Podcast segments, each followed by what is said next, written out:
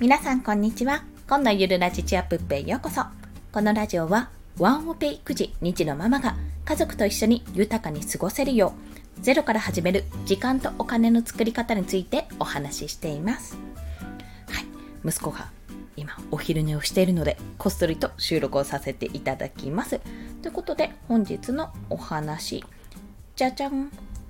無駄な時間を削る、やることリスト3つの効果についてお話しします。まあ、このやることリスト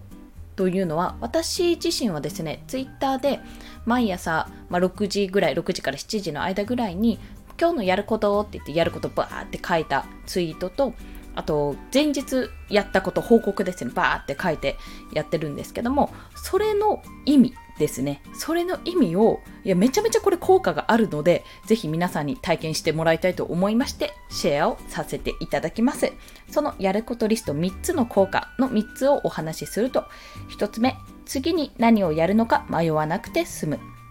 2つ目進捗状況も把握できる。3つ目やること同士の動線が考えられる。です。次に何をやるのか迷わなくて済む。進捗状況も把握できる。やること同士の動線が考えられる。この3つについて1つずつ解説をしていきます。といってももうご存知の方はいらっしゃると思うんですよ。まあ、書いといた方がいいよねっていう方。それはね、もうすでにやられてる方の方が多いと思います。特にこの配信は、なんか知んないけど時間がすごい経つの早いなとか、なんかいつもいっぱいいっぱいだなって思っってる方もしくは最近そうだなって思っている方ですね。なんとなくちょっと最近目いっぱいだなって思ってる方はぜひちょっと試していただきたいです。まず次に何をやるのか迷わなくて済むというところは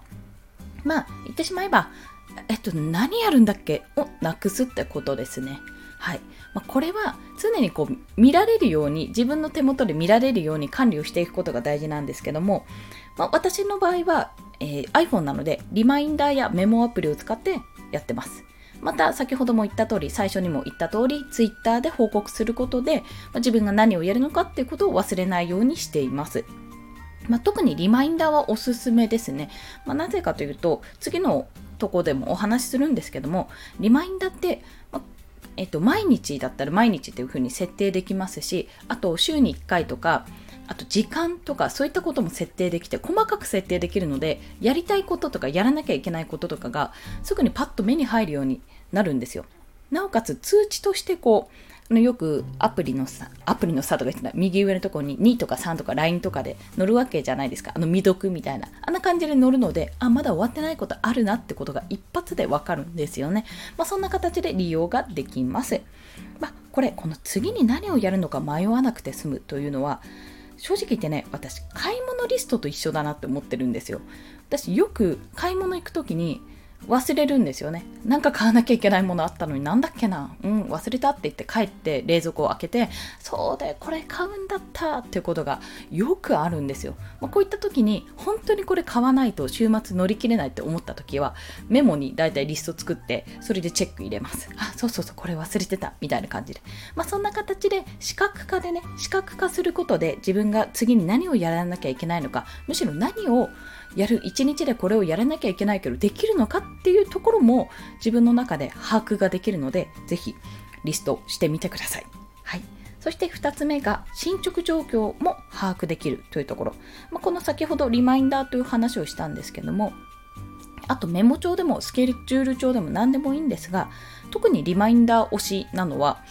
リマインダーってできたよって完了したよってポチってボタンを押すと消えるんですよリストから、まあ、私の場合今日のやることっていう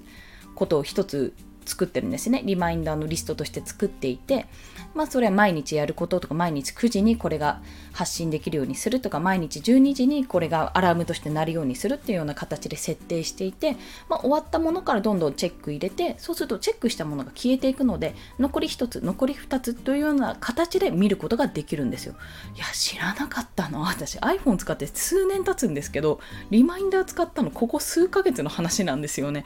これはね本当に知らなかった。でまあリマインダーの活用は別にあの別の放送でねお話ししてるのでこれ合わせて聞きたいのリンクで貼っておこうと思うんですけども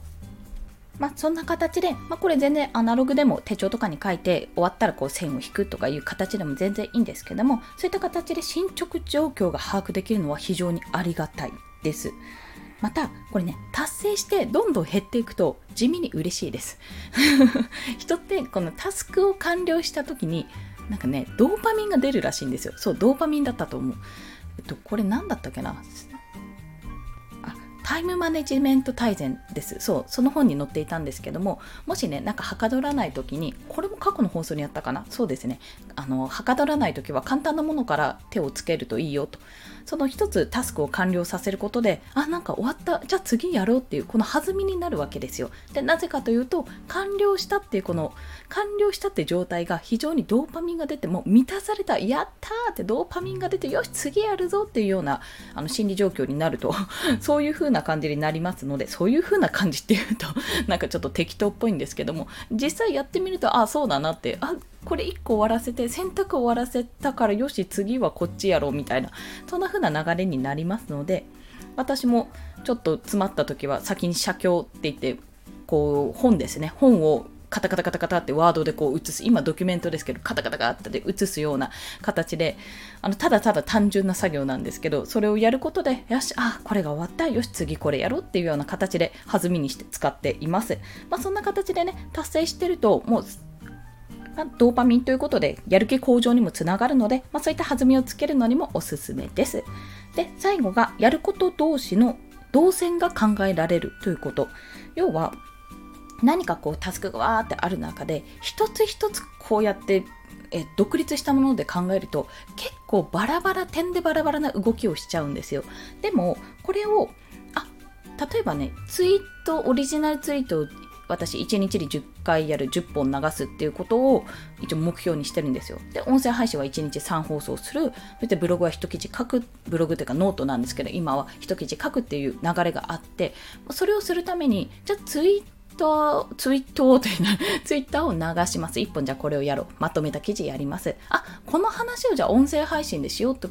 思ってじゃあこのツイートの形からまとめツイートからもう少し肉付けした音声配信の台本を作ります。あじゃあそしたらこのままブログに使おうこのブログに、えっと、その音声配信の台本を載せてさらに肉付けして一つの記事にするっていうような形ですね、まあ、そんなような流れで作れちゃうんですよ。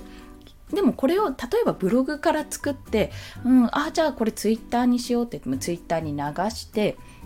えっ、ー、と、じゃあ次はあ、とりあえず洗濯干すかってやって、洗濯干した後に、あ、さっきのツイートの内容、そういえば音声配信でできるなって思って台本作るだとすごく手間じゃないですか。でも今一つの流れとして作ったらめちゃめちゃ楽になるわけですよ。しかも、ツイッターのアカウントも回ると運用ができる。で音声配信のネタも作れる。なおかつブログもネタもネタとして作れる、まあ、一石三鳥になるわけですよね、まあ、これはあくまで一例なんですがもうそういった形でやること同士の動線が考えられてあじゃあこれの流れでこれができてこうしようみたいな。一回じゃあ買い物で外に出るんだったら、えーと、例えば駅うち最寄りが2つあるんですがじゃあ A 駅の方に行くんだったらあそこ郵便局があるからついでにこれのハガキを出して貯金あ貯金というかなんか通帳の記帳もしてとかなんかそんな例えばねそんな流れでやれるようにする。そうすることで時間の無駄がだいぶ省ける。省けるんですよ。でむやみにむやみやたらに悩むこともなくなる。ということで私はこれを結構利用しています。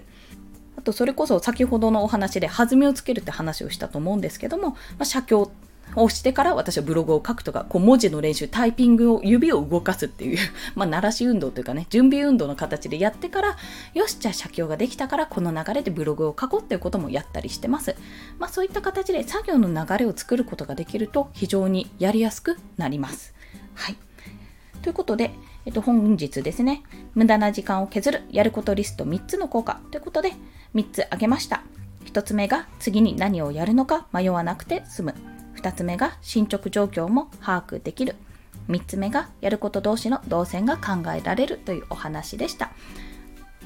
で今日の合わせて聞きたいなんですけども冒冒頭じゃないな、道中？